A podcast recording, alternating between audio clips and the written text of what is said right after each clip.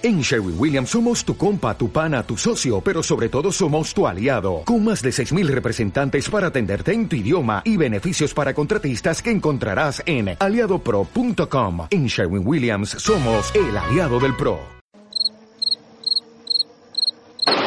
Go to the finish line, keep pushing, go to the line, keep pushing, go to the line. Ay, ay, ay, ay, ay. Why, why I can start the qualifying with the low battery? Avanti Fer, avanti! I'm pushing, I'm pushing, don't worry. Don't worry, I'm pushing like a hell. Che pushing, bellissimo. Che pushing, che pushing, continua a spingere, fantastico direi, fantastico. Hey guys, this is ridiculous.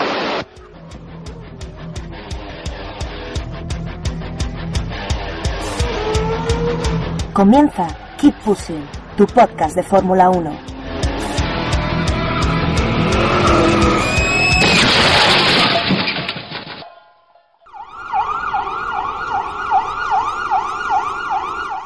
Hola a todos y bienvenidos al capítulo 152 de Keep Pushing Podcast, este capítulo de resumen y análisis de lo que ha ocurrido esta pasada semana en los test, los segundos test de pretemporada celebrados en el eh, circuito Barcelona-Cataluña de, de Fórmula 1. Eh, unos eh, test que ya nos han dado un poquito, un poquito más de información.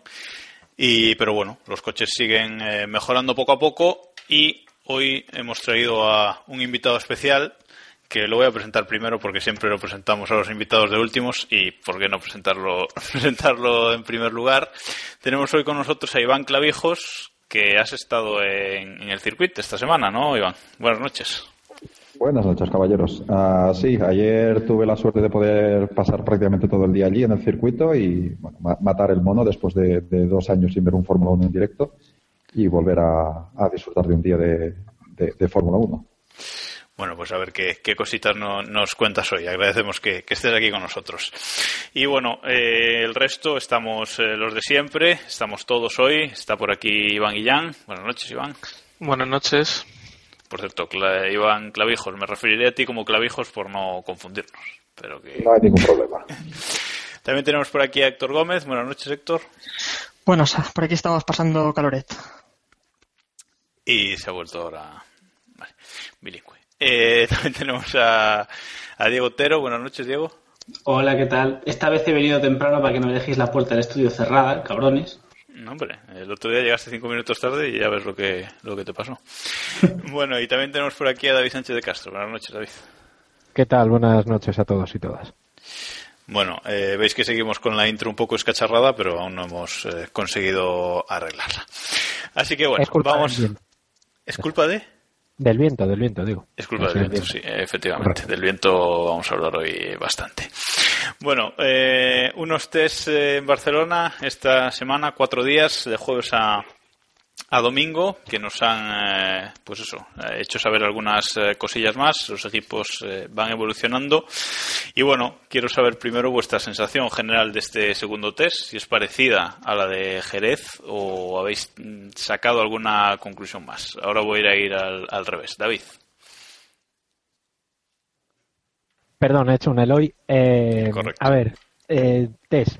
Vamos a ver, primera conclusión, que esto ya me di cuenta aproximadamente a los 10 minutos de verles en Jerez, es que Mercedes va a meter un rabo esta temporada muchísimo superior al, o muchísimo ma- mayor al, al de la temporada pasada. Creo que eh, solamente el tiempo de Rosberg del domingo es muchísimo más significativo que lo que nos creemos. Se quedó a dos décimas del tiempo de Grosjean con un con un coche con el mismo motor, eh, un motor teóricamente muy parecido, y se quedó a dos décimas con neumáticos medios frente a, a un Grosjean que había dado su vuelta con neumáticos súper blando, que en teoría es un segundo y pico más rápido, ¿no? Evidentemente son test. No, esto- bueno, dos, dos segundos y pico. Entre el super blando y el medio, en teoría, Eso, dos eso, segundos perdón, y pico. perdón, dos segundos y pico, eso es. Quiero decir, es, es complicado eh, y es muy peligroso lo que nos estamos planteando. Grosjean evidentemente apretó porque era una vuelta, en teoría, la vuelta para buscar tiempo, etcétera, etcétera, y no me creo yo que, que Rosberg no apretara o no tenga por lo menos un, margen todavía para, para, mejorar ese tiempo, ¿no? Con el medio, ¿eh? me refiero. Y por lo demás, pues bueno, muchas dudas. McLaren evidentemente está que ni se encuentra. Creo que sale peor de Barcelona de lo que salió de, de, de Jerez, sobre todo por sensaciones, no solo por el accidente, sino de Alonso, sino por, por cómo funcionó el coche durante todo el durante todos los test. O sea que hay mucho, mucho que comentar. A, destacar que, bueno, ese tiempo que, que hablabas de Grosjean del último día, ese 1.24.67, ha sido más de un segundo y dos décimas más rápido que, la pole de Lewis Hamilton la temporada pasada en, Barcelona, que fue de 1.25.232. O sea que, vamos, los coches han, eh, han evolucionado mucho a lo largo del año pasado y en esta, y en esta pretemporada.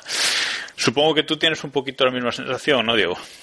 Eh, sí, o sea, creo que como bien lo ha descrito David, Mercedes está en otra galaxia y el juego va a ser cuál de los otros equipos Mercedes será el segundo. Lo lógico sería que Williams mantuviese esa posición, pero bueno, quizás tengamos alguna sorpresa. Por lo demás, y a falta de algo que no estaba la semana pasada, yo solo diré que, aunque me duele, eh, no me creo a Ferrari y ojalá me equivoque. Y bueno, McLaren es la, una incógnita maravillosa que no sabemos si el viento nos permitirá despejar en algún momento. Os, estoy dejando hablar a todos antes de Iván Clavijos para que luego rebata, o lo rebata todo, todo junto. bueno, Héctor, ¿tú te crees a Ferrari o no? Pero una cosa, a lo mejor nos da la razón, también puede ser, ¿eh? No, ah, no creo, no creo. a ver, yo sí creo que Red Bull puede estar a la altura en esta temporada, no sé si al nivel de, Mercedes, pero lo que sí que me da miedo de Mercedes no es tanto su velocidad, que también, sino, sino que parece que también van a ser eh, imbatibles por su fiabilidad el año pasado tal vez podía haber algún pequeño problema y que otros monoplazas diesen un poco de sorpresa, pero es que me da la sensación de que este año el equipo viene mucho más preparado y es mucho más resistente el, monoplaza que en 2014. Eh, Iván, ¿tú cómo, cómo, has visto esta semana? ¿Tienes la misma sensación que en Jerez o has cambiado la opinión sobre algún equipo? No, en cabeza más o menos ya es lo mismo que venimos esperando. Se ha notado bastante en, en los tiempos han sido significativos por eso precisamente, los tiempos eh, seguidos del, neumático con el que se han dado y eso deja bastante claro que, que todavía siguen manteniendo un pequeño margen. Me parece muy interesante el tema de Lotus, que no hemos comentado mucho, que con, con motor Mercedes parece que se han puesto muy al día, a pesar de, de que tampoco hay que sacar de, de contexto los tiempos, sí están rodando muchísimo y, y están, a diferencia de, Red Bull y de los equipos Renault que están sufriendo un poco más, eh, están rodando, completando una temporada, una pretemporada seria y, está muy bien. O sea que me parece que van a ser unos contendientes arriba otra vez como fueron hace dos o tres años, ¿no? Bueno, eh, Clavijos, vamos a ver. Te he apuntado por aquí lo que han ido diciendo nuestros compañeros. Pero bueno, antes de nada, eh, ese reencuentro con la Fórmula 1, ¿qué tal? ¿Cómo, cómo lo has vivido? Eh, ¿Los motores eh, turbo te han decepcionado o qué? No, para nada, para nada. O sea, era una conversación que tenía con, con Miquel, el compañero que, que me acompañó y que de hecho el, que me dejó el pase para, para acceder al circuito que se agradecen de este tipo de, motores, porque ahora mismo cada motor suena ligeramente distinto, no, hay esa homogeneidad que había antes con, los V10 y con los V8, ah, y además te permiten hablar fácilmente en el circuito. Siguen sonando fuerte, eh, pero no tapan ruidos que puedan producir las ruedas cuando el, cuando el coche derrapa, cuando pierde un poco de tracción, eh, en algún patinazo, las frenadas, los silbidos que, hace el motor. O sea, te, permite tener más matices de lo que es el sonido de un Fórmula 1, al menos de, un Fórmula 1 del 2015 y además eso, el, poder compartir las impresiones con quien tienes al lado sin volverte afónico a, a, los cinco minutos de estar allí es, algo que se agradece en ese aspecto. ¿eh? Yo al menos personalmente no salí nada defraudado de cómo suenan estos coches.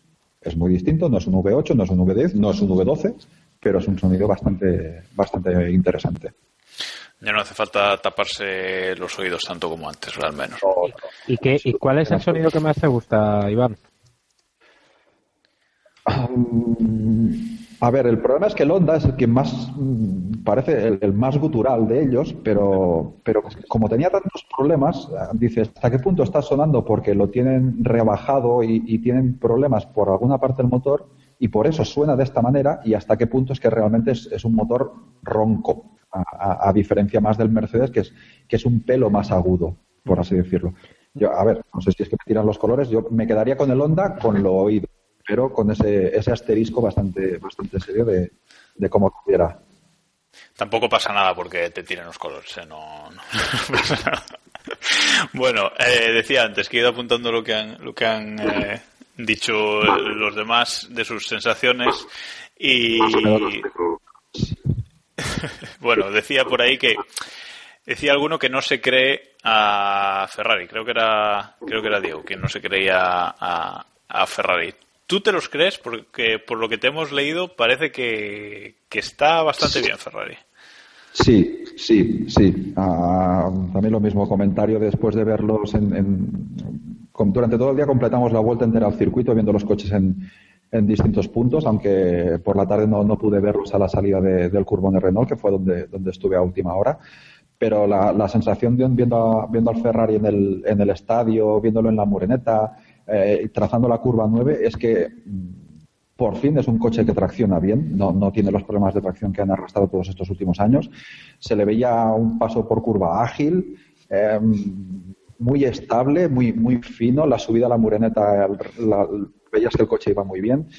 En la curva 9 una vez sí que había a Vettel con, con, muchos problemas de morro, pero fue una vez puntual, con lo cual dices hasta qué punto estaba buscando los límites, hasta qué punto ha sido el viento que le ha afectado en ese, en ese momento concreto y en el estadio igual. Eh, lo comparabas con el Mercedes y veías que no podía mantener la misma línea que seguía el Mercedes, que eso era lo, que más alucinados nos tenía todos. Pero, pero eh, dices, sí, me creo, al, me creo al Ferrari. A falta de que hagan un simulacro de carrera, yo ahora mismo me los creo y los pongo bastante arriba.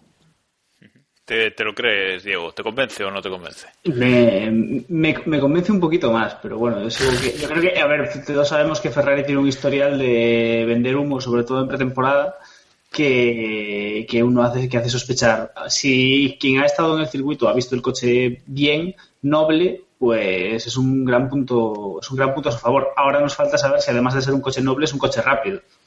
Porque como el coche no ande, por, por, comparar, hubo un momento después de comer que, nos situamos al final de recta y dio unas poquitas vueltas Vettel, dio tres o cuatro solo. Y la primera impresión que nos dio es que el, que es que el coche uh, iría en simulacro de carrera, porque en aquel momento sí que se vio un coche a final de recta que, le costaba un poco entrar en curva, que, tenía unas inercias que dices, a, a pinta cargado de combustible pero era un comportamiento que no tenía nada que ver con el que habíamos visto por la mañana, como digo, en, la zona de, hacia la curva 9 y en, la zona del estadio. Por eso es aquello que dices, sí que me lo creo al coche. Como decía, como decía creo que era arroba oigan F1 en, Twitter, que por fin parece que Ferrari tiene una atracción que no hace llorar a los niños, ¿no? Correcto, es que, el señor Oigan es con, quien fui al circuito. ya, ya, ya, me lo imagino. Bueno, eh, Ferrari, parece que están, eh, que están mejor. Eh, Mercedes, no va a ver quién le tosa este año, ¿no, Iba? No, no, no. Pero, pero la diferencia es que es, es, abismal. el rato que estuve a final de recta, obviamente no, me he parado a ver los vídeos porque no, tampoco he, pensado en ello.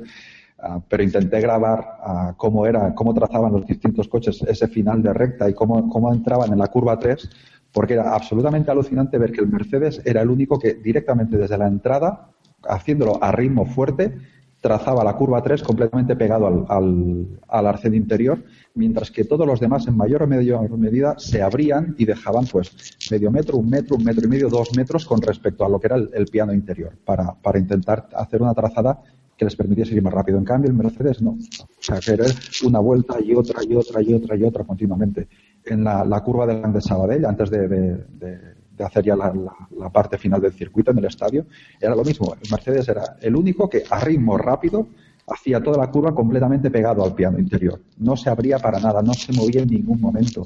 Eh, la salida de la curva 3 por la tarde es que Rosberg era en plan metrónomo. Eh, seguro que si se hubiese medido no creo que hubiese habido más de 10 centímetros de, de dónde ponía la rueda una vez respecto a la vuelta siguiente respecto a la vuelta siguiente respecto a la vuelta siguiente la, broma, la broma que hicimos una vez fue que, creo que estando allí en el estadio, Rosberg tuvo un pequeño movimiento de, morro, que se le un mínimo supiraje, y la, broma fue celebrar que por fin se había movido aquel coche. También hay un, factor este año que, según han comentado por, por Twitter y demás los, los periodistas, eh, es el factor este de las de las chispas, ¿no? Que, puedes delimitar si un coche va con mucho combustible. ¿Eso es realmente evidente en, en, pista o, o, no puedes llegar a, a vislumbrar tanto si, si van cargados? No, no llegué a ver a ninguno echando chispas, pero claro, es que no sé en qué punto las podrían echar. A lo mejor en la curva 9, pero tampoco estuve en un punto donde lo pudiese ver fácilmente. Al menos yo no ni oía a nadie comentar de, de que algún coche continuamente estuviese echando chispas en algún punto. No, pero eso, por ejemplo, en Jerez sí que se, sí que se vio. En el caso, sobre todo era el caso del Red Bull, que no sé si es por la especificación concreta que llevaron en, en Jerez, pero sí es verdad que a final de recta, por ejemplo, siempre empanzaban un poquito y soltaban, soltaban chispas. Y creo que, creo que en este, que en estos test también lo han vuelto a hacer. Lo que pasa que Red Bull, y me gustaría preguntarte, Iván, ¿cómo les viste? Porque creo que son, no sé, es la sensación pura, ¿eh? Creo que están todavía en un proceso de pruebas muy intenso. Que quizás no, tienen muy claro hacia dónde tienen que ir, porque el Kvyat, por ejemplo, la, prueba es que Kvyat, no sé si fue el sábado o el domingo, estuvo, no sé si dio como 15 o 20 vueltas de instalación constantemente sin, sin marcar tiempo. O sea, no es como, por ejemplo, los problemas que tiene McLaren, que coge, hacer una vuelta de instalación y entran a comprobar, sino que en, Red Bull, no sé, ¿qué, qué te pareció? Lo que me llamó la atención del Red Bull y por la mañana, la verdad que los vi mal. O sea, era, era un coche con, mucho problema de subviraje. Eh, tanto en, la zona de la Mureneta como, eh, como en el estadio, Kvyat tenía muchos problemas de subviraje. Pero era la, la, primera, las, las, dos, las tres, las cuatro primeras vueltas que lo veías pasar, que continuamente problemas de, pérdida de morro, pérdida de morro y pérdida de morro. En cambio, por la tarde, a final de recta, eh, aquello parecía que lo habían corregido, o al menos a final de recta no tenían aquellos problemas. Barajábamos dos, hipótesis. Una, o que, o que por la mañana estaban jugando con un tipo de reglajes que les, provocaban aquello, o que, o que a lo mejor es un coche que tiene problemas para meter los neumáticos en temperatura, que iría además en línea con lo que las quejas de Hamilton del día antes, y que les costaba meter, conseguir esa temperatura y eso lo pagaban con ese supiraje. Por la tarde la sensación del Red Bull fue mejor que por la mañana la sensación no es que fuese demasiado bueno. O sea, no quiero decir que sea un coche para, para no, luchar por el podium, pero, pero es aquello que dices, hostias, la sensación que transmiten es que tienen problemas, que si puedes decir tú, a lo mejor aún están perdidos o están buscando algo que no lo acaban de encontrar. Y una cosa, Iván, eh, ¿dónde situarías tú a día de hoy a, Lotus? Porque hemos visto que en los, en los test, eh, tres días han sido los más rápidos en, en los test de Momelo pero eh, simplemente en los tiempos o también se nota en pista esa velocidad. ¿Dónde crees que estarían ahora mismo? A ver, el coche se le veía rápido, pero eh, por la tarde, que a final de recta, que fue cuando más me, fijé en, Grosjean, se le veía un poco errático. Quiero decir, las dos curvas de final de recta no habían dos vueltas seguidas que las hiciese igual. No sé hasta qué punto era él, hasta qué punto era el coche, hasta qué punto era que, iba apretando y entonces pues ese tipo de fallos se producían yo hablando con, la gente de allí y alguien por Twitter me preguntó que, los, clasificase, eh, la sensación que me daba es que Lotus podía estar al mismo nivel que Red Bull, pero los dos pilo por detrás, y dependerá a lo mejor de las circunstancias del circuito y del día, un pelo por detrás de Ferrari y de Williams. Es que quizá eso es lo, interesante, ¿no? Y no sé qué, crees, pero yo creo, ¿eh? y es una de las quizá de las conclusiones más claras que podemos sacar de, Barcelona es que esa zona media, o quizá esa zona inmediatamente después de, Mercedes, está muy, muy igualada. Y me parece lo más interesante casi de estos tres, que, podemos tener una preciosa pelea del segundo al, octavo prácticamente, ¿no? O quizá el segundo de, tal. Completamente de acuerdo. Y creo que es, que es genial. Era, una de las cosas que tenía en mente cuando, cuando estábamos empezando por, por, por comentar, que decir, oye, eh, Mercedes va a estar un mundo, falta ver si, si Williams, esa, esa sensación de ir sobrados que transmiten y, por lo que lees por ahí, uh, se confirma o no, aunque también es aquello que vi algún pequeño problema que dices, bueno, puede ser puntual o lo que estén probando, pero sí que es eso, es, es esa sensación que lo que es esa segunda línea justo por detrás de Mercedes puede darnos grandes momentos este año. Bueno, antes de entrar en el que va a ser el tema principal, me temo, de, del podcast de hoy, eh, solo una preguntita más. ¿Qué tal Sainz? ¿Qué sensaciones te da Carlos Sainz? Porque por lo que he leído, no muy bueno, ¿no? O que entra en cada curva, en la curva en cada vuelta de una forma, etcétera, etcétera. No sé, ¿tú, ¿tus sensaciones eh, son así sobre el joven piloto? Sí, de, hecho, el, por la mañana puse un, puse un tuit al respecto porque lo vi cuatro, tres, cuatro veces seguidas en, curva 9 y, ninguna de las veces lo trazó igual. y me, preocupaba porque dices, hostia, ah, bueno, puede ser el viento, volvemos a lo mismo por la mañana, soplaba mucho el viento, por la tarde aflojó un poco, pero, pero seguía, seguía igual. Y dices, a lo mejor no, quise sacar un, juicio de valor muy, muy rotundo por, porque dices, hay, hay esa, esa incógnita. Pero sí que dio un poco la sensación esa de, de, ir muy por las paredes, ir siempre buscando mucho el, el, tiempo y, y, cometer continuamente errores de ese tipo. Unas veces se subió un piano, otras veces se subía el otro, otras veces no lo tocaba. No sé cuánto es pruebas, cuánto es falta de adaptación al coche o cuánto es que, que está apretando más allá de lo que debería hacerlo quizás esté buscando el límite también. Puede ser que para eso son De hecho, con la vuelta que puso el líder, no sé en qué momento fue, eh, por megafonía decían que, venía marcando el mejor sector y, me fijé y sí, cuando pasó por donde estábamos nosotros se veía que iba realmente a cuchillo. Y, en aquel momento fue buena, pero, es eso, cuando ves la evolución a lo largo de todo el día dices, bueno, veremos si lo pule eso o es un, es un problema que tiene. Bueno, veremos cómo, cómo va evolucionando el, el, joven piloto a lo largo de esta, de esta pretemporada y sobre todo en, en las primeras carreras. Y bueno, vamos a, al tema principal que con, con, Iván Clavijos aquí y como maclatero de corazón tenemos que, que hablar ya de, de, McLaren. Voy a dejar a Iván un poco descansar y vamos a comentar el resto, el tema antes de, de pasárselo a él.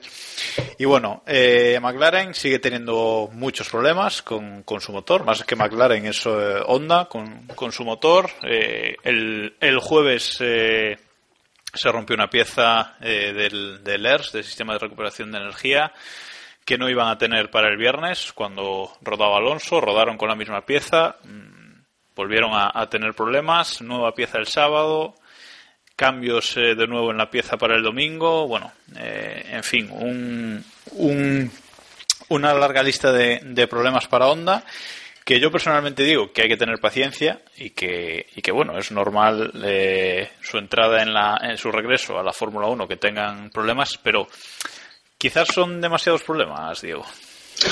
Pues, a ver, yo creo que las, todos sabemos que las comparaciones son odiosas y que no podemos fiarnos, pero realmente yo creo que les está pesando mucho la comparación con, con el resto de equipos. Es decir, el año pasado Red Bull estuvo en una situación mm, similar a la que estamos viviendo en McLaren y todos vimos que al final pues la temporada de Red Bull fue para quitarse el sombrero dentro de las limitaciones que tenía.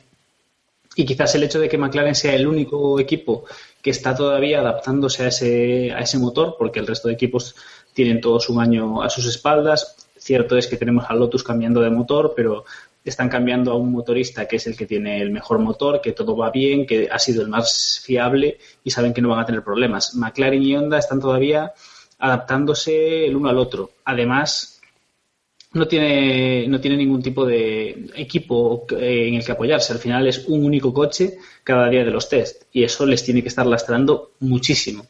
Es decir, yo creo que es un error bastante grande por su parte el no haber jugado la baza de buscar un segundo equipo, aunque solo sea para darles kilometraje y buscar la, fiabilidad en el motor, y que la situación les está, haciendo que se exagere mucho una situación que ni mucho menos es la ideal. Eso yo creo que todos estamos, estamos de acuerdo. No sé, no sé si David piensa lo mismo, pero. Hombre, es, es complicado. Yo soy bastante más pesimista y tengo que decirlo quizá tremendista es la palabra, pero no me parece de recibo que, McLaren eh, esté haciendo una pretemporada tan nefasta. Porque por mucho que escondamos, y es verdad que tienen problemas en adaptación del coche, es la falta de, vueltas. Y me preocupa muchísimo esa falta, esa falta de vueltas, porque es verdad que Alonso, por ejemplo, el, viernes con esa pieza rota, entre comillas, del día anterior, rodó y fue el día que más rodó y dio cincuenta y tantas vueltas. Y es el día que más ha rodado en toda la pretemporada, que es bastante surrealista. Pero no me parece de recibo que a estas alturas sigan a vueltas de no es que esta pieza no encaja, no es que esta pieza está mal diseñada, que eso es lo grave, que una pieza que está diseñada mal te puede pasar. Que lleves el recambio otra vez diseñado y te vuelva a salir mal, eso ya me parece, me parece un poquito más preocupante, ¿no? es como muy de Ferrari, ¿no? Sí, es que me da, no sé, a ver, no, todavía no es camión, porque no podemos decir camión, pero me preocupa, me preocupa bastante, sobre todo por las sensaciones que, que está dando, ¿no? Porque eh, dar 50 vueltas es prácticamente un éxito como quedar primero y dar 130 y no es verdad. O sea, la superioridad que tiene ahora mismo Mercedes implica que McLaren debería por lo menos haber dado en estos test, no sé, 500 vueltas mm, en, lo que llevamos de, test entre Jerez y, Barcelona, ¿no? No me parece de recibo el, trato que están teniendo. Bueno, pero yo sí que estoy con, con Diego. El problema de McLaren o, o mejor dicho, de onda, es que eh, llegan con una temporada de retraso, ¿no? Debemos compararles esta vez con la situación de los equipos en la, en la pretemporada del año pasado.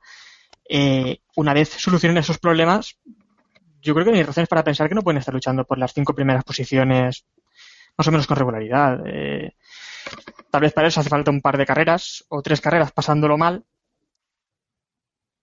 Pero también le beneficiará que Force India tampoco está en su mejor momento, llegan también con un poco de retraso. y yo sí que les veo situándose pronto, pronto y arriba. Creo que estos problemas simplemente son de juventud y no creo que, vayamos a ver nada muy grave.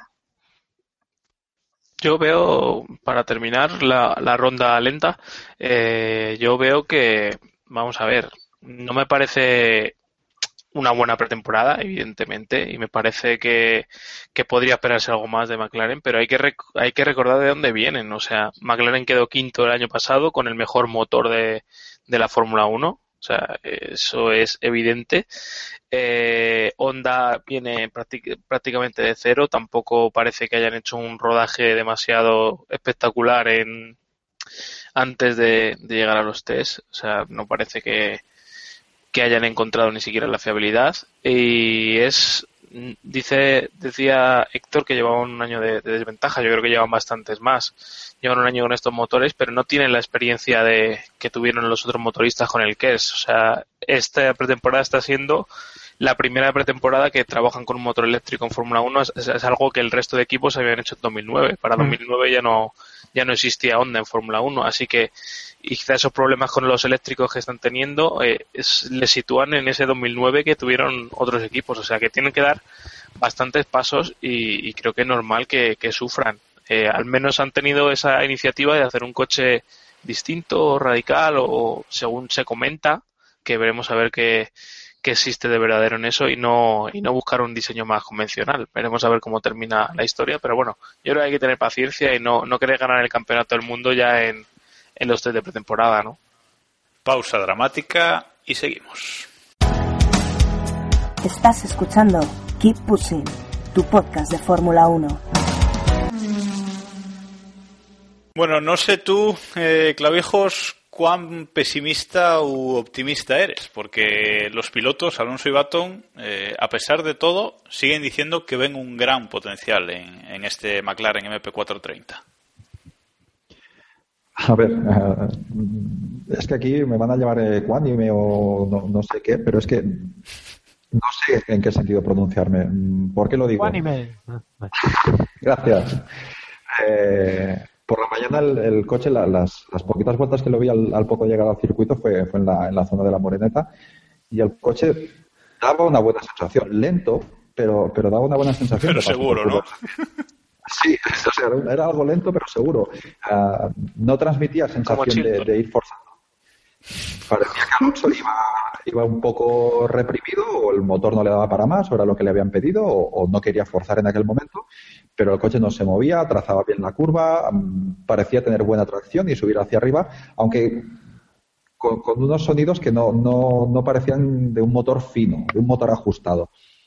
Eh, en cambio, luego, a, última hora del mediodía, o sea, de hecho, justo antes de que, tuviese el accidente, era cuando estábamos en la zona del estadio y hubo dos veces que pasó por allí y el, momento de, hacer el cambio de, giro de, izquierda a derecha para entrar en la curva de Sabadell tuvo unos problemas de supiraje que nos, nos, dejó a todos en plan de Dios mío, pero, pero es que este coche no se aguanta o, qué es lo que le pasa. Quiero decir, a gente que lo había visto días antes decía que el coche sí que se le veía muy fino, que iba muy bien. Lo que habíamos visto por la mañana sí, parece que va muy bien, pero a lo mejor es porque va lento y en aquel momento no sé lo que pudo ser, pero es que aquellas dos vueltas fueron en plan de, por favor, pero, pero este coche es un hierro o qué es lo que es. Luego ya tuvo el accidente y ya se, acabó el, poder hacer nada más. Entonces, en ese sentido, a, nivel de chasis no sé pronunciarme. No me dio buena sensación por, por eso último. A, nivel de motor, es, esto lo que estoy diciendo, van, van con retraso. La comparativa con, el resto de equipos lo hace aún más sangrante. Eh, el, ser un equipo único eh, es aquello de decir, además de que te has hecho una herida, te estoy meando en ella. O sea, pinta muy mal. Yo no es que sea pesimista, es que simplemente daba esta temporada por absolutamente por perdida. No, no espero nada de esta temporada. Todo lo que venga, pues fantástico. Hay que decir que el propio domingo, cuando detectaron ya la que esa pieza dichosa del ERS estaba mal, eh, pidieron limitar el motor, o sea, no, perdón, limitaron el, el motor del, del McLaren y salieron a rodar con, no, no sé porcentualmente la potencia del motor, pero sí es verdad que redujeron bastante la potencia máxima del motor precisamente para que les aguantaran, ¿no? O sea, digamos que estos test han servido pues, precisamente por culpa de esa pieza para probar muchas soluciones aerodinámicas, entonces quizá por eso, ¿eh? no, no sé, esto especulo, eh, quizá por eso el domingo por la mañana, como tú comentabas, eh, iba bien y luego por la tarde, justo antes del accidente, eh, parecía que ya era más hierro, pero porque estaban, digamos, probando distintas distintas piezas. Pero yo insisto, a ver, soy pesimista, pero no porque quiera ver a, McLaren ya peleando con Mercedes de, inicio, sino por ese retraso, que implica que este retraso se va a añadir, porque en estos próximos días en, en Barcelona, los siguientes test, no les va a dar tiempo a, meter muchas más novedades, porque hay lo que hay. Esto implica que dentro de dos semanas veremos el, Gran Premio de Australia y McLaren seguirá de pruebas, como es natural, y esto ya va avanzando, ¿sabes? Ese retraso se va a ir acumulando hasta que ya llegue un momento en el que puedan llegar a estar mínimamente a la altura del, resto, ¿no? Es verdad que esta temporada está, entre comillas, perdida, pero, pero yo lo veo complicado. Muy, muy complicado. Yo, soy de vuestra opinión en el sentido de que esta temporada está perdida para, para McLaren, pero yo no, no la daría completa por perdida. O sea, es cierto que la primera mitad, seguramente hasta el parón veraniego, Mm, van a dar más pena por los circuitos que, otra cosa. Pero ¿no creéis que a partir de, mediados de temporada hacia adelante, ya pensando en, en, 2016, va el equipo a, mejorar y a subir? Un poco el, quinto, el, quinto, el, quinto, constitucional, sí, hombre, sí, eso. El quinto. el quinto constitucional sí, sí podrá conseguirlo Alonso, ¿no, Clavijos? O tampoco, o ni por esas. Vamos hoy por hoy no, soy nada, nada optimista en ese aspecto. Quiero decir, los dos primeros son Mercedes eh, y habrá que ver, o sea, tanto retraso que, están acumulando, serán capaces de compensarlo con las evoluciones que puedan introducir de aquí a, pues eso, a mitad de temporada. Yo no lo veo salvo que a nivel de chasis realmente el coche sea una bomba y, en cuanto recuperan un poco de motor eso les permita compensar, ah, yo no veo cómo pueden meterse a, luchar por nada hoy por hoy. Bueno, pues a pesar de, que digas ecuánime, te vemos pesimista, ¿eh? Te vemos pesimista, que, lo sepas. Bueno, y luego el domingo, para grabar eh, ya todavía, si cabe, un poco más los problemas de, de McLaren, tuvo eh, Fernando Alonso ese accidente, ese, ese extrañísimo accidente que aún aún hoy no sabemos eh, muy bien las causas del mismo ni, ni, ni, cómo, ni cómo se produjo. Pero bueno, un accidente en el que eh, en un primer momento parecía que no había sido demasiado grave porque el McLaren eh, parecía bastante entero, sí, alerones un poco rotos y tal, pero no parecía que hubiese sido un, gran impacto. Aún así, se sacó a Fernando Alonso de, del coche, se le llevó en camilla, eh, se le subió al helicóptero y se le llevó al, eh, al hospital, donde ha, pasado eh, la noche del domingo y va a pasar también la noche de, este lunes, hoy, hoy cuando, cuando estamos grabando. Y bueno, ha habido mucha desinformación sobre, sobre el tema y hoy, esta tarde, por fin, McLaren ha sacado un comunicado en el que tampoco nos aclara demasiado, ¿no, David? Bueno, más que, más que aclarar o, dejar de aclarar, yo creo que lo que hacen es dar su versión de, la historia. Ellos insisten en que fue por una racha de viento. Y le pregunto a Iván, ¿había tanto viento? A ver, por la mañana y después de comer, sí, pero claro, yo no estuve en aquella zona en aquel momento, con lo cual, o sea, Montmeló es, es como es que te mueves un poquito y, notas mucho. Entonces, no puedo decirlo. Sí que hacía mucho viento. Durante toda la mañana hizo mucho viento.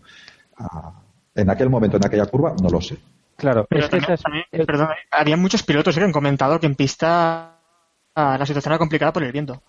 Sí, sí, sí, sí, a ver, sí. Además, evidentemente, después del accidente de Alonso, a los, al poco se estrellaron Botas y, y Sainz prácticamente en el mismo lado. O sea, es verdad que puede ser que haya tanto viento, pero el accidente es extraño. Y eso estamos todos de acuerdo. La explicación que ha dado McLaren es que perdió tracción en, en, un momento dado, pisó el AstroTurf y le escupió la pista. O sea, entre que estaba recuperándose, eh, entró otra vez en pista, pilló otra vez grip y ya le escupió y acabó estrellado contra el Yo el accidente no lo veo tan extraño porque hemos visto cosas muy raras y, hay ocasiones que cuando ya se pierde el control de monoplaza, pues el coche va como quiere.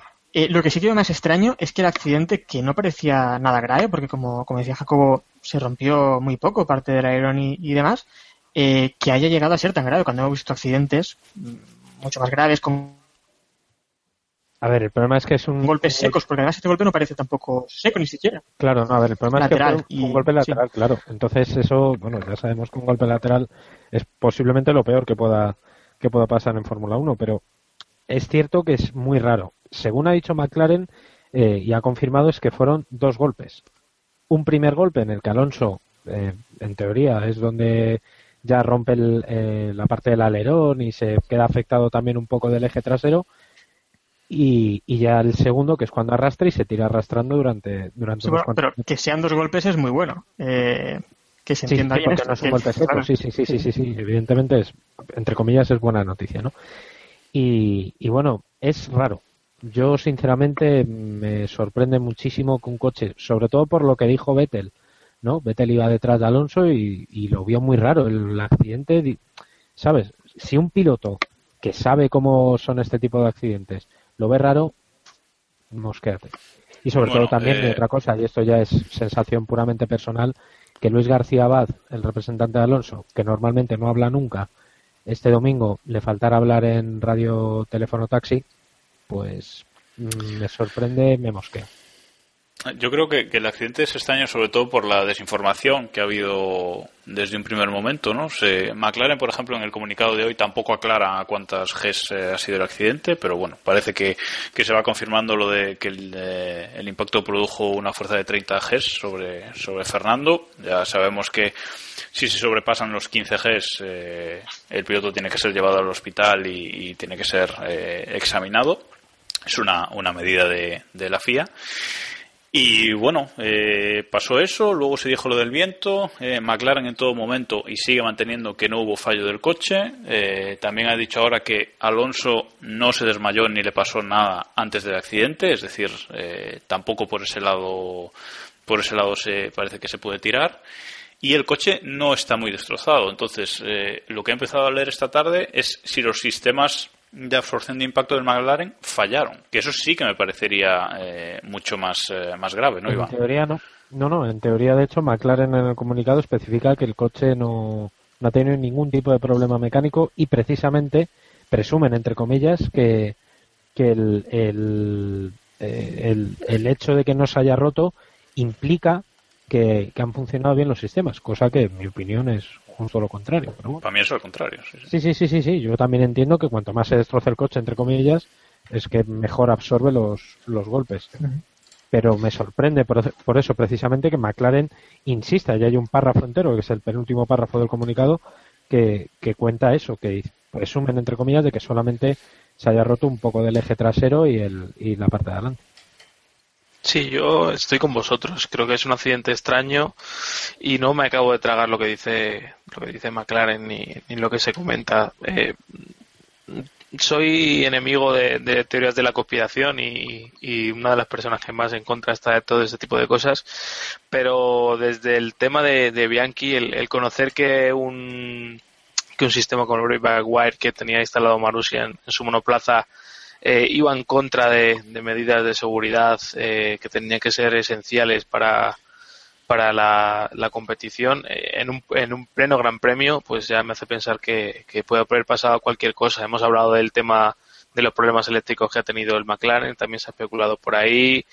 Eh, la sensación que tengo sobre todo es que el, problema que tiene Alonso es anterior al, choque, o sea, no viene producido por el choque, porque es, aunque le diera un, un guantazo el coche, eh, me parece difícil de creer que, que se produjera un golpe un golpe así más en un piloto como como Alonso. Puede podemos pensar que, un debutante como como Carletes o, el propio Bottas que tiene dos años de Fórmula 1 y a lo mejor no se ha visto en tantas situaciones como Alonso pero Alonso me parece difícil difícil de creer pero bueno. Clavijos, ¿tú compras alguna conspiranoica o te vale lo del viento? No, pero Perdón, lo que, lo que sí que quería decir respecto al viento, y esto fue algo también que hablamos por la mañana, o al menos que, lo comenté yo con, con, los que estábamos ahí reunidos, es que me dio la sensación que a final de recta el McLaren era el que más sufría con el viento. Porque hubo algún momento en que el viento sí que soplaba muy fuerte y veías que todos, en aquel momento estaba Hulkenberg también con el Force India y no recuerdo quién más, a Rosberg con la Mercedes que tenían serios problemas para en esa frenada pues trazarla como la trazarían normalmente. Se iban más o menos largo, pisaban el piano de fuera en, la curva 1 en mayor o menor grado. Pero la sensación que a mí me quedó y, que comenté en voz alta es que eh, Alonso era quien de largo más problemas tenía en esa frenada. Entonces dices, bueno, es el viento, es el diseño del coche, es que eh, el tema de recuperación de energía del, motor ah, les da problemas y por eso la frenada no es como a él le gustaría y, lo está sufriendo ahora en exceso. Pero sí que me quedo con esa sensación de, ser el coche más crítico con, respecto al viento.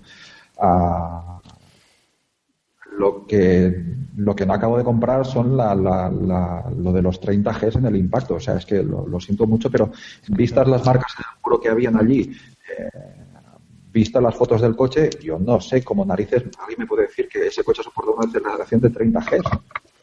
Con tales seguro que no. Y más con la foto que me han, que me han puesto por Twitter esta tarde, donde se ve las dos ruedas clavadas en dirección hacia, hacia el primer punto de impacto.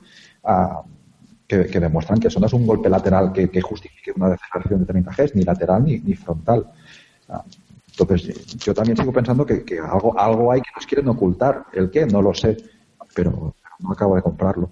Eh, y entonces lo que, lo que decías de los dos impactos del coche, sí que es cierto que hay dos impactos. O sea, si, si miras las marcas en el muro, hay un, primer golpe donde, donde se ve claramente la, marca de las ruedas con un poco de rastrón y es como si el coche se hubiese separado y luego por, por propia inercia, no sé si Alonso porque perdió la conciencia o qué, pero deja el volante girado y el coche vuelve a pegar más adelante contra el muro. Y de hecho las marcas son de como si el coche hubiese rebotado cuatro o cinco veces contra el muro. Ya obviamente cada vez con menos fuerza y, dejando marca pero son se veían claramente lo, típico cuando tiras una piedra contra el agua y hace la rana pues lo mismo pero en el muro.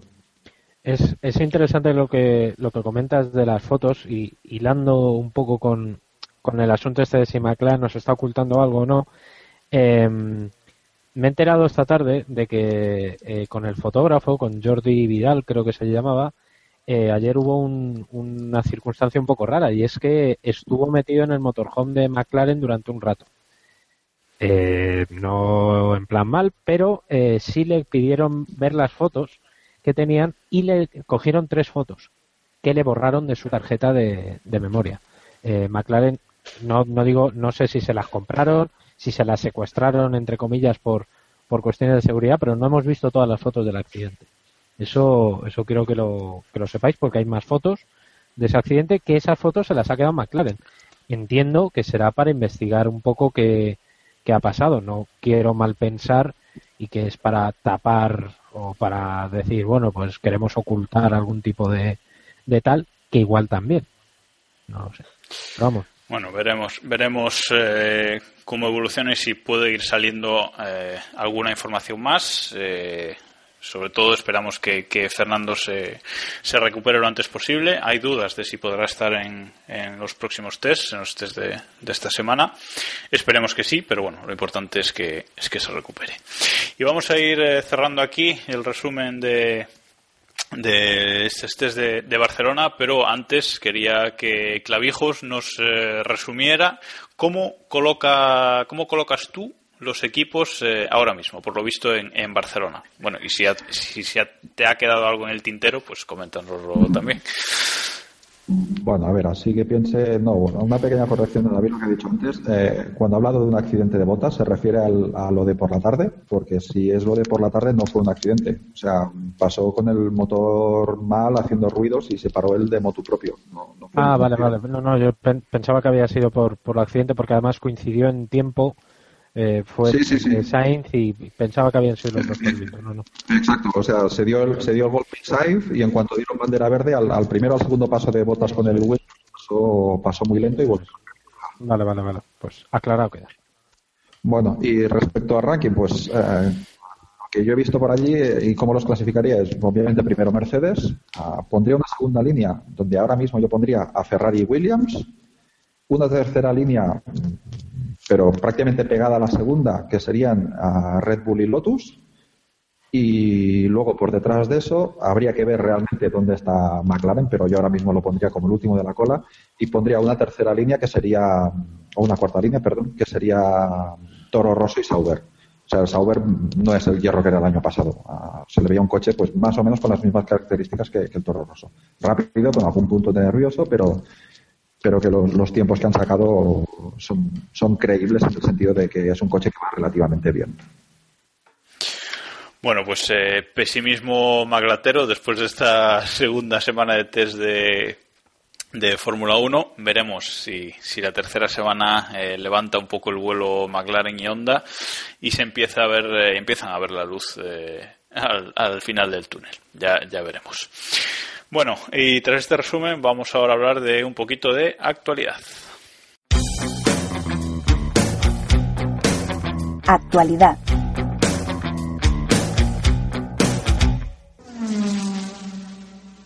Bueno, pues vamos ahora con, un poquito de, actualidad, que ha habido algunas cosas eh, interesantes esta semana y algunas que nos dejamos desde hace 15 días, pero que todavía no ha habido actualización, así que bueno, podemos eh, comentarlas también.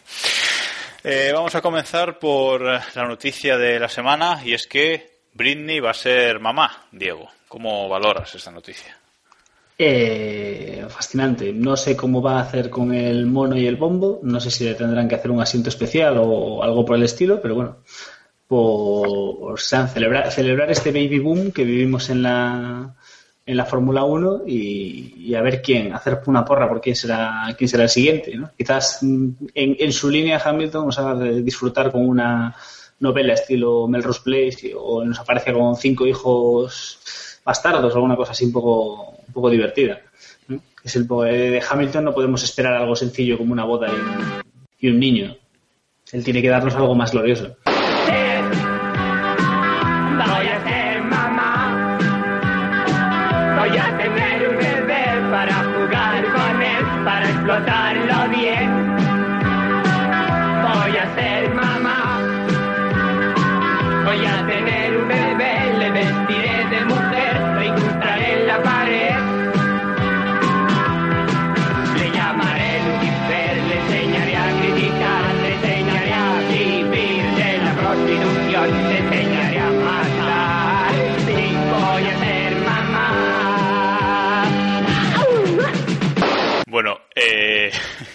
Los demás supongo que no queréis ya comentar esta noticia. No, bueno. Eh, la siguiente noticia es que Pedro de la Rosa eh, sigue perdido en combate. Esta semana lo hemos visto paseándose por los boxes de los distintos equipos, pero no sé si ha pagado muchas fantas, Héctor. Hombre, yo imagino, imagino que sí. es que la verdad es que lo que haga de la Rosa en la Fórmula 1 es que me interesa bastante poco, la verdad. Llevamos ya mucho tiempo diciéndolo, a mí me interesa ver a Pedro de la Rosa en cualquier competición, pero me gustaría verle correr y es que me parece que verle, seguir viéndole ahí en la Fórmula 1 y, y no poder demostrar su capacidad en otras competiciones, no sé, creo que nos priva a todos los espectadores, ¿no? De un buen espectáculo. ¿Alguna valoración, eh, Clavijos, por esa cercana relación de De La Rosa con McLaren? ¿Lo quieres de vuelta? No. No. hablar más que queréis sin audiencia de la rosista, ¿eh? Porque, vamos, Va, a ver, lo, lo justo, yo creo, a ver, yo creo que lo justo por el deporte sería que lo fichasen en Mercedes. Pues a, a, a colación de, a colación de eso, y tengo información, vamos, manda un chivatazo que no sé hasta qué punto creérmelo, él está presionando mucho para entrar en Mercedes. Sí, claro. Y yo también. claro. No, ya, no, pero, escucha, que la historia no es que le esté presionando, porque lógicamente, a ver quién no va a querer estar en Mercedes. Pero que en Mercedes no lo ven mal y que Hamilton incluso es, dice, bueno, pues... le Hola, hola. Bueno, si Vader me deja, decía que feo no es, tampoco, para que lo vean mal, David. A De La Rosa y Mercedes. No, no, ya, bueno, pero que no sé, yo, a ver, por lo que me han dicho es eso, que la, la intención que tiene es entrar ahí, que, que no plantea otro sitio, porque McLaren, por suerte o por desgracia, esto ya cada uno que diga lo que quiera, eh, las puertas están bastante cerradas, parece, y tampoco tiene muchos más huecos. O sea que, no sé, yo me imagino que, que se dedicará fundamentalmente a comentar las carreras este año en Antena 3 y incluso ejercerá de reportero porque como no van a viajar, pues Bueno, por cierto, eh, una noticia que no, no tenemos aquí apuntada, pero que, que no podemos olvidarnos de contarla, que es que Andrea Estela, el ingeniero de pista de, de Alonso en, en Ferrari, Ha salido la está- estela de Fernando, ¿no? por me voy a callar y lo voy a dejar ahí, creo. Sí. Eh, y has dado tú la exclusiva, ¿no, David? La exclusiva, no yo, sé, pero yo, de- yo ya no sé si es exclusivo o no, yo no ya se había dicho nada. antes, ¿no? No se No, había no. dicho, pero No, a ver, yo, yo solamente digo una cosa. Aquí el único que ha dicho que va a ser el ingeniero de pista de Alonso, 100% asegurado, soy yo. Esto es así. no sé, no sé si, si a Clavijos le gusta tener un italiano más en el equipo. No, eso no me preocupa. Lo que me, la, la duda que me surgió el otro día es si entre ellos volverán a hablar en italiano por radio durante las carreras. Sería gracioso, ¿no? ¿Cuántos, cuántos- esto sí que no lo sé. ¿Cuántos italianos hay en, en McLaren? ¿Lo sabemos? Así aproximadamente. Él, ¿no? Y ya está. Bueno, Él, él y ya está. y ya está. Suficiente. Bueno. Eh, vale, con esa noticia perdida pasamos a la siguiente y es una que ha creado mucha polémica esta, esta semana y es que la, la FIA ha decidido eh, prohibir los cambios de cascos de, de los pilotos durante, durante la temporada, algo que ha hecho llorar mucho a Vettel, aunque bueno, eh, estos días ha hecho unas declaraciones eh, bastante, bastante correctas al, al respecto. Eh, bueno, la cuestión es esa, que los eh, pilotos van a tener que, que seleccionar un casco para toda la temporada y no lo van a poder eh, cambiar en, en principio. Así que se acabaron eh, los cascos especiales en Mónaco y, y en Singapur y etcétera, etcétera. Un, dis- un diseño de casco. Eh, vamos a aclarar Sí, un- porque a lo bueno, vale, sí, hablemos con propiedad. Un diseño de, de casco. Claro. ¿Qué te parece? Claro. ¿Qué te parece, Iván, la medida? Es maravillosa, yo creo que es lo que necesita la Fórmula 1 para volver a ser la cúspide del motorsport. Me parece un poco ridículo. O sea, yo soy de los partidarios de, de que un piloto tenga el mismo casco durante toda su carrera y que no lo cambie ni, ni en ocasiones especiales ni en nada. Pero eso debería ir la elección de cada piloto. Eh, si Vettel considera, erróneamente en mi opinión, que su su método de, de identificarse es cambiar de casco cada, cada gran premio, pues sole para él. Y me parece que así genéricamente eh, se pierde esa, esa oportunidad que has comentado tú de, de cascos en, en ocasiones especiales que, que es- creo que son bastante, bastante impresionantes. Hemos visto algunos de, en Mónaco, sobre todo en los últimos años, que, que han estado muy bien. Diego, tú como fan de Vettel, no sé si le va a llegar eh, lo que cobra en Ferrari para pagar todas las multas de los cascos que va a cambiar durante la temporada. Ya, ya he, le- ya he leído en algún sitio hoy que, que comentó que si, la, si el dinero de las multas iba se destinaba a fines benéficos no tendría ningún tipo de problema en, en cambiar de casco en cada carrera. Muy bien tirado Pero- eso, eh, por cierto. pero pero vamos, me parece la medida me parece una estupidez soberana.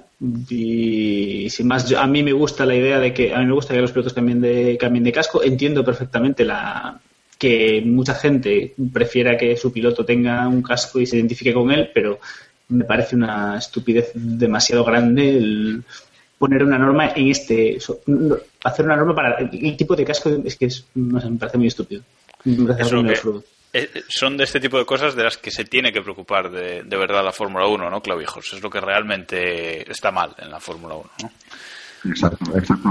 A que levanten la mano los que llevaban días sin dormir por, porque no se regulaba este aspecto. O sea, es, es- es que es del género gilipollas, con perdón. No, no, y sin perdón. En este sentido me, me mucho con lo que decía Massa. Es decir, yo como Iván no soy partidario de que los pilotos cambien de, casco y con, la frecuencia que lo decía Vettel, pero oye, allí cada uno con lo que quiere hacer. Pero es que además con esto lo que les impiden es que alguien, pues por ejemplo, como, como hizo el propio Massa en Ferrari, el día de su última carrera con su equipo, pues que un diseño que diga, oye, pues mira, o como el propio Alonso, uy, como me despido de este equipo, voy a cambiar el diseño de mi casco de agradecimiento, homenaje, despedida, lo que quiera. Es eso. Eso es, es, es promoción para la propia Fórmula 1, ¿eh? Más de una vez hemos visto eh, artículos y noticias simplemente hablando del, ca- del casco de turno, ¿eh? Sí, pero también cuando se hace algo ya tan común de cambiar todas las carreras, eh, pierde ya también el, ese rasgo especial, ¿no? A mí me parece bien el, el esto, por ya un poco a la contraria de todos. Me aburro ya aquí. a mí me parece bien que, un piloto, bueno, pues pueda cambiar de casco, por ejemplo, en uno o dos carreras por, te- por la temporada. Así todas las carreras tendríamos algún piloto que cambia de casco y será algo especial como lo que comentaba Iván, ¿no? Y entonces se genera, se genera noticia y Y, y cosas, sí, se generan noticias y, y cosas. Eh, lo, que, lo que debería hacer es regular los cascos como los motores, ¿no? Cuatro por temporada, ya está, ¿no? Eso sería una, una mejor medida que, que prohibirlo. Bueno, bromas aparte, estaría bien que cada piloto pudiera hacer eh, con sus cascos lo que le diera la gana, pero eh, como a la FIA le han echado para atrás lo de que los coches llevaran eh, esa aleta de tiburón como llevan, por ejemplo, los, eh, los coches en Le Mans, los equipos le han tirado esa medida para atrás. La FIA quería que ahí fuera el número del piloto en grande y, otros datos para, para identificar bien a los pilotos en pista. Eh, los equipos le tiraron esa medida para atrás y la FIA ha decidido esto en compensación. En fin, cada uno que, que piense lo que quiera sobre, sobre los canteros. Vamos con, con otra noticia y es que eh, Marusia, que parece que no acaba ni de irse ni de quedarse, David. No, es un poco de, Walking Dead, ¿no? Es un poco un equipo que o lo matan o, o, que pasa. Yo creo que es, es, es un poco a la desesperada, ¿no? Porque aunque Manor parece que, que ha salido del concurso de acreedores, ya no van a estar este año. Mm, Por una cuestión de tiempo, ya no les da tiempo a tener un coche de aquí a, a dos semanas, porque no, no tienen nada. Así que no, no sé bien para qué sirve o para qué serviría ahora mismo que, que Manor, eh, vale, se inscribe, tiene en teoría la, la plaza guardada, pero ¿para qué? Si no, pueden hacer nada. Es que van a ser dos chicanes móviles más aún Pero, eh, que el año pasado. O sea, me parece bien, me parece poético, incluso romántico, si queréis, el, el asunto este de, de que un equipo pequeño aguanta, y etcétera, etcétera, pero no va a aportar absolutamente nada, menos aún que antes. Bueno, en principio ya tiene un acuerdo con Ferrari para suministrarle motores para, Sí, este año. que- ¿Y el coche? Porque el coche, recordemos que no dejaron. eh, Bueno, pero subes a Chilton en el motor y algo hará. O sea, aunque sea sin coche. ¿no? por, lo- por lo menos ruido, sí. Eh, ojo que Chilton quedó primero en los test de, de, de Indy Light, ¿eh? Ahí, ahí lo tienes. Que saca 5 o 6 años a cada uno de los que compiten en las Indy Light, pero bueno. Ahí, ahí lo, ahí lo tienes. Anda que no. Bueno, parece que, que está más lejos que, que nunca de, de seguir en la Fórmula 1, pero bueno, si está en Australia cobrarán esos millones que, que se ganaron en pista el año pasado y si no, pues se los quedará Bernie y, y tan contento. Correcto. Eh, hablando de Ferrari y sus motores, pues bueno, parece que Ferrari ya está presionando para que haya otro cambio grande de normativa para volver a ganar, porque si no, mm, acabar con la hegemonía de Mercedes va a ser difícil. Y esta semana han presentado un concepto para un futuro Fórmula 1 eh, que, en mi opinión, es eh, horrendo, clavijos. más uno. Me pareció horrible. El problema es que dices, de verdad Ferrari no tiene otros formatos de los que preocuparse estar armado con ruido, con cambios de normativa, con coche del futuro, con tonterías de este tipo. Algo tenía que hacer Tom Bacis eh, mientras en el periodo de... Y, y ahí está el palo a Tom Bacis que hacía muchísimo cuando lo tiraban. Eran Pobres griegos, pobres griegos. Ahí está. Ahí está. Para la que está liando. Bueno, Es pero- que, es que en, en ese sentido de en ese sentido de, de conceptos eh, eh, es mucho mejor ese, ese diseño de, de Adrian Newey para, para el videojuego para Grand Theft Auto, ¿no? Para Grand Theft Auto. Para- ¿Dónde voy yo? ¿Dónde voy yo? que para molaría, que molaría. Que sí. Oye, que molaría tenerlo en el Grand Theft Auto, ¿no? Pero, no, decía sí. para Gran Turismo, ese concepto de, de Adrian Newey eh, eh, es mucho más bonito y mucho más eh, futurista. A ver, pero esto es, pero esto es Ferrari. Ferrari han ido a hacer un coche para competir con el de Niwi y les ha salido eso.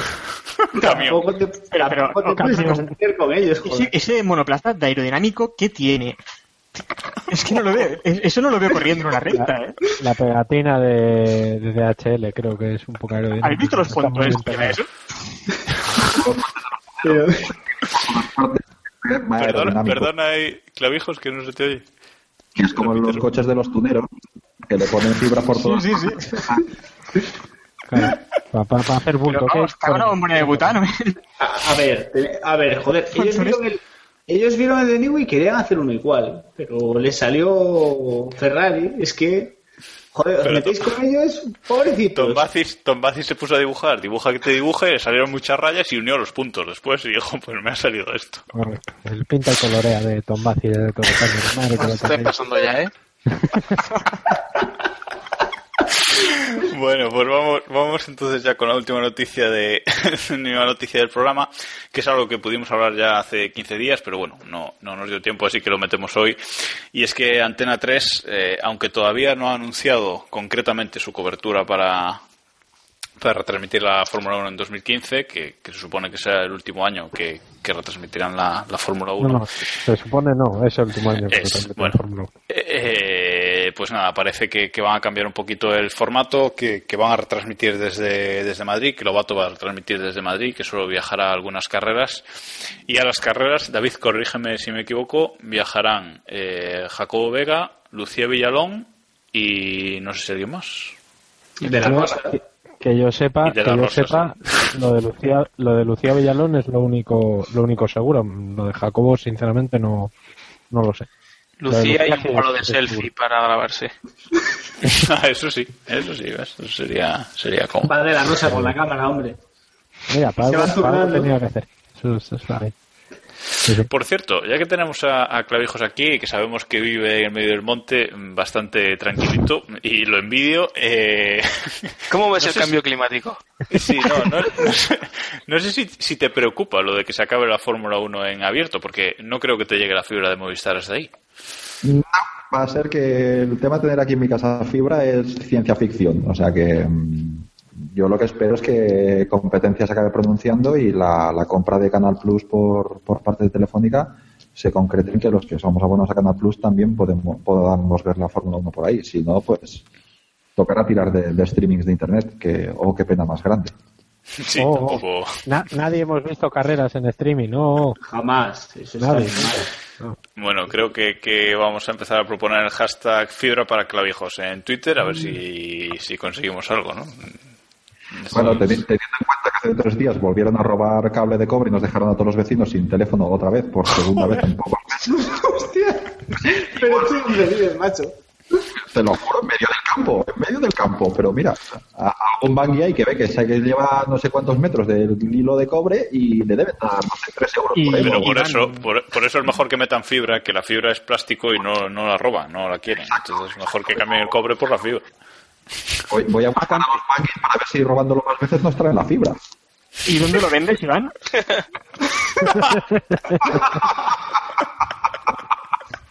¿Cuánto cabrón? bueno, y, con este con este buen humor acabamos el, programa de hoy. Eh, volveremos eh, seguramente la, semana que viene para analizar los últimos test de pretemporada y los nuevos múltiples fallos de McLaren. Ah, hasta entonces, sabed que podéis contactar con nosotros para preguntarnos lo, que queráis, hacernos las consultas que queráis eh, a través de nuestro blog en keeppushing.wordpress.com. También podéis contactar con nosotros a través de, de nuestra cuenta de email, que es eh, keeppushingf1.gmail.com. Y estamos en las redes sociales Google Facebook y Twitter. En estas dos últimas somos KP Podcast. Sobre todo en Twitter será donde antes os, os atenderemos. Incluso traemos invitados a través de Twitter, así que, imaginaos que le damos, le damos eh, bastante uso. Bueno, eh, Iván Clavijos, muchísimas gracias por haber aceptado la invitación con tan poca antelación y haber estado aquí con nosotros hoy. Muchas gracias a vosotros. No hay. Eh, y bueno, parece que, que la semana que viene tendremos a dos enviados especiales en Barcelona, ¿no, David y Iván? No sé, dos o tres, los que queráis. Que si queréis veniros más, pues os venís. Bueno, pues gracias, gracias a todos por haber estado aquí una, una semana más. Gracias también Diego y Héctor. Tampoco me voy a olvidar de vosotros. Hombre, que era hora, también. Vale tarde que nunca. Y bueno, hasta aquí. Estamos hasta- agotados también, Diego y yo, de hablar hoy aquí. Sí, hoy, hoy la verdad es que Diego, Diego sido- sobre todo se ha cansado. Ha sido un día muy duro, ha sido un día muy duro. La semana que viene vendremos Diego y yo analizando todas las tandas de simulación y tenemos mucho. Os quiero, os quiero con el Excel aquí, ¿eh? Os quiero con el Excel. Bueno, pues nada más eh, por hoy. Muchas gracias a, a todos. A todos nuestros oyentes por escucharnos una bien. semana más y vamos a acabar no dando las gracias a la Academia de Hollywood y vamos a acabar con una canción de la película que debería haber sido la ganadora al Oscar por no. mayoría El Oscar en este- elegido por los jefes de equipo. Este es el, el- Y después de la canción podéis escuchar una hora de Keep Filming, que hablaremos. Eso, que analizaremos eh, los Oscars. Así que os dejamos con Caravan de Whiplash. Hasta la semana que viene y hasta entonces, ya sabéis, keep pushing.